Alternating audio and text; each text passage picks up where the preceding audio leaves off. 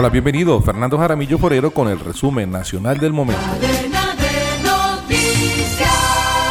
La Defensoría del Pueblo está pidiendo con urgencia que se activen los planes de contingencia ante la deportación o retorno de 7.000 colombianos de Venezuela. Los colombianos, de acuerdo con la información de esta entidad, están trabajando en las minas de extracción aurífera en el Parque Nacional del Cerro Yapacana, de Estado Amazonas de Venezuela, y regresarían al país. Los operativos militares iniciados a finales del 2022 por tropas de Venezuela habrían desencadenado en capturas de personas colombianas.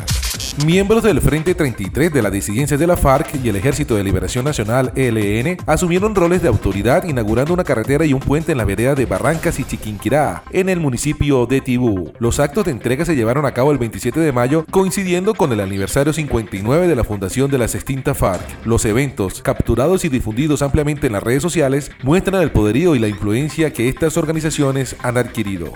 En la mañana de este jueves 15 de junio, el CTI de la Fiscalía realizó dos levantamientos de cadáveres que fueron abandonados dentro de costales y bolsas en plena vía del Valle de Aburrán, Antioquia. De acuerdo con el reporte de las autoridades, uno de los cuerpos fue localizado en el municipio de Copacabana, que sería el de una mujer, en la autopista norte, mientras el segundo cadáver fue hallado en la vereda La Miel del municipio de Caldas, que sería el de un hombre.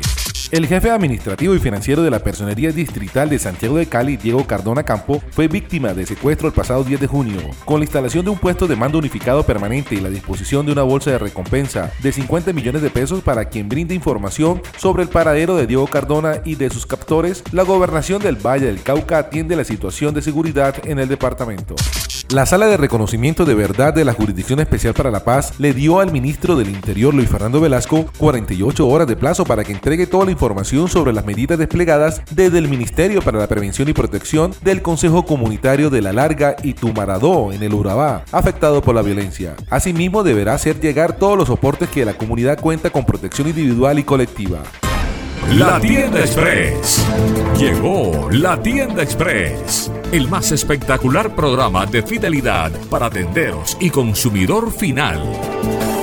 La Tienda Express, módulo de mercadeo y radio promocional que se comunica con los tenderos a través de la radio. La Tienda Express. Mayores informes en el 315-545-3545. La Tienda Express.